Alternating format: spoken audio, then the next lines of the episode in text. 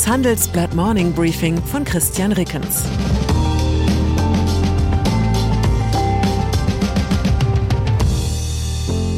Guten Morgen allerseits. Heute ist Dienstag, der 1. November, und das sind unsere Themen. Die zweite Pleite, Galeria ist mal wieder insolvent. Die zweite Welle, Massenflucht schwächt Russland. Die zweite Macht, wie die KP in deutschen Unternehmen in China mitregiert. Nach einer kurzen Unterbrechung geht es gleich weiter. Bleiben Sie dran. Die Welt steht vor gewaltigen Herausforderungen. Zum einen die Energiewende voranzutreiben und gleichzeitig den Klimawandel einzudämmen. Und auch der Energieträger Wasserstoff gewinnt weltweit immer mehr an Bedeutung. Doch wie geht es weiter? Erfahren Sie mehr auf dem Handelsblatt Wasserstoffgipfel 2024 am 12. und 13. Juni in Essen. Infos unter handelsblatt-wasserstoffgipfel.de. Mit dem Vorteilscode Wasserstoff 2024 erhalten Sie einen Rabatt von 15% auf die Tickets. Galeria Karstadt Kaufhof. Traurig, aber wahr. Allzu lang andauerndes Elend weckt irgendwann kein Mitleid mehr, sondern Überdruss. Man denke an den Schulfreund, der immer wieder in toxischen Beziehungen landet oder an die Cousine, die schon wieder aus dem Job geflogen ist, weil sie angeblich überall gemobbt wird. Dieser Schulfreund und diese Cousine als Unternehmen, das ist Galeria Karstadt Kaufhof. Schon als die beiden Warenhausketten noch Wettbewerber waren, gab es ständig neue Gründe, warum es zum Beispiel mit der geplanten Sanierung nicht klappt oder warum man neues Geld vom Staat braucht und Gläubiger auf ihre Forderungen verzichten sollen. Ein ermüdendes Dauerelend, an dem seltsamerweise nie die Eigentümer und Manager des Konzerns Schuld gehabt haben sollten.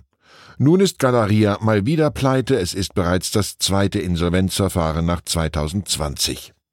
Gestern hat sich die Warenhauskette mit ihren Großgläubigern auf ein sogenanntes Schutzschirmverfahren geeinigt. Darunter versteht man ein Insolvenzverfahren, bei dem das Management unter Aufsicht eines Sachverwalters die Sanierung selbst durchführt. Die beste Nachricht aus Sicht der Steuerzahler ein Antrag von Galeria auf mehr als 250 Millionen Euro Staatshilfen ist nun obsolet. Es wird also nicht noch mehr Steuergeld in ein moribundes Unternehmen gekippt.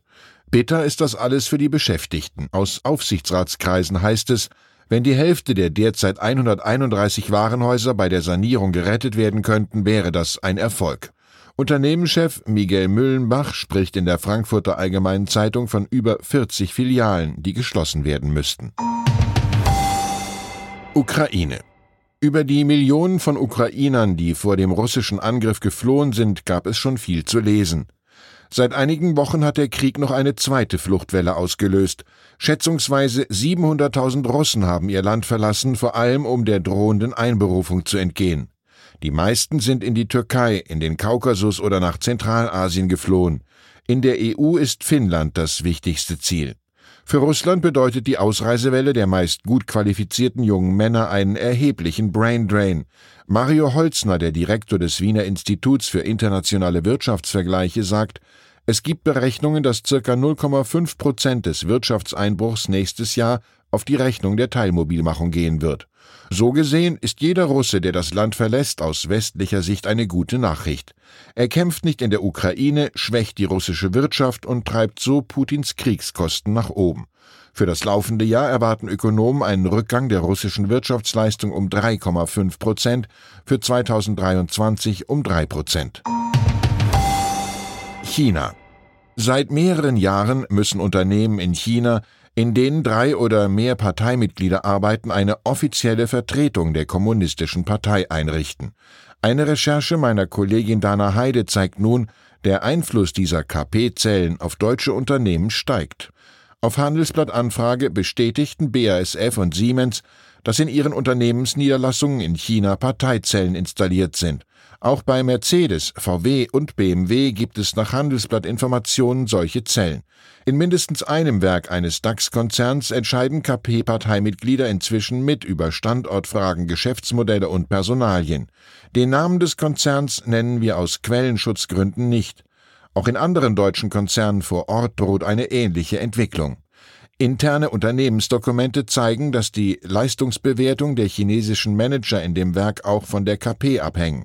Die Bewertung erfolgt durch die Partei selbst. Auch in anderen Unternehmen wird die Leistung von Mitarbeitern anhand ihres Engagements bei der Parteiarbeit evaluiert. Der wachsende Einfluss der KP-Zellen entspricht dem Allmachtsanspruch von Staatschef Xi Jinping. Dieser hat sich gerade seine dritte Amtszeit gesichert, dass man innerhalb Chinas ein ausländisches Unternehmen führen kann, ohne schmerzliche Kompromisse mit dem kommunistischen Regime einzugehen, das ist unter Xi noch mehr ein Mythos als zuvor. Biden. Fast könnte man meinen, dass sich der US-Präsident vom Wahlsieg von Luiz Inácio Lula da Silva in Brasilien beflügelt fühlte. In Washington drohte Joe Biden den amerikanischen Ölkonzernen mit einer Abschöpfung ihrer Übergewinne durch eine Sondersteuer.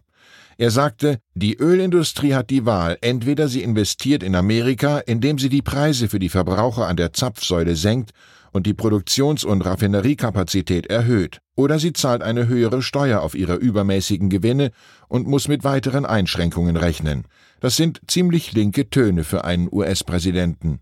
Eine solche Übergewinnsteuer dürfte Biden allerdings kaum durch das US-Parlament bekommen. Tatsächlich sind die Gewinne und auch die Aktienkurse von Ölunternehmen nach der jüngsten Förderkürzung der OPEC kräftig gestiegen. Analysten sehen bei vielen Firmen weitere Kurschancen und raten zum Kauf. Halloween. Als ich gestern Abend die ersten Meldungen für dieses Briefing gesichtet habe, klingelten immer wieder maskierte Kinder an der Tür und verlangten Süßigkeiten. Als Wirtschaftsjournalist fängt man dann natürlich an, über die seltsame Ökonomie von Halloween nachzudenken. Bilanziell betrachtet handelt es sich um einen Aktivtausch. Man verschenkt Süßigkeiten an Nachbarskinder, während sich die eigenen Kinder in der Nachbarschaft ähnlichen Schnökerkram erbetteln. Über die Werthaltigkeit der so dem Haushalt zugeflossenen Assets berät der Nachwuchs anschließend. Ist ein in der Hosentasche schon halb geschmolzener Kinderriegel wirklich so viel wert wie eine kleine Tüte Goldbeeren oder muss hier eine Sonderabschreibung vorgenommen werden? Auch Spieltheorie kommt zur Anwendung. Wer nichts gibt, muss damit rechnen, dass die Haustür mit Rasierschaum besprüht wird. Wie oft man die Haustür nicht aufmachen kann, bevor die Sanktion eintritt, ist dabei entscheidend für ihre Wirksamkeit. Ich vermute, man müsste nur einen kleinen Teil dieser Überlegungen mit den Kindern vor der Haustür teilen, während man einen Teller mit Apfelschnitzen und Dinkelkeksen herumgehen lässt und schon hat man im Jahr darauf seine Ruhe. Ich wünsche Ihnen ein Allerheiligen ohne Sonderabschreibungen. Herzliche Grüße, Ihr Christian Rickens. PS Postskriptum wird Elon Musk mit der Übernahme von Twitter zu einflussreich? Ist der Deal eine Gefahr für die Demokratie? Wie wird sich Twitter verändern? Und sollte die US-Regierung Musks Einfluss grundsätzlich eindämmen?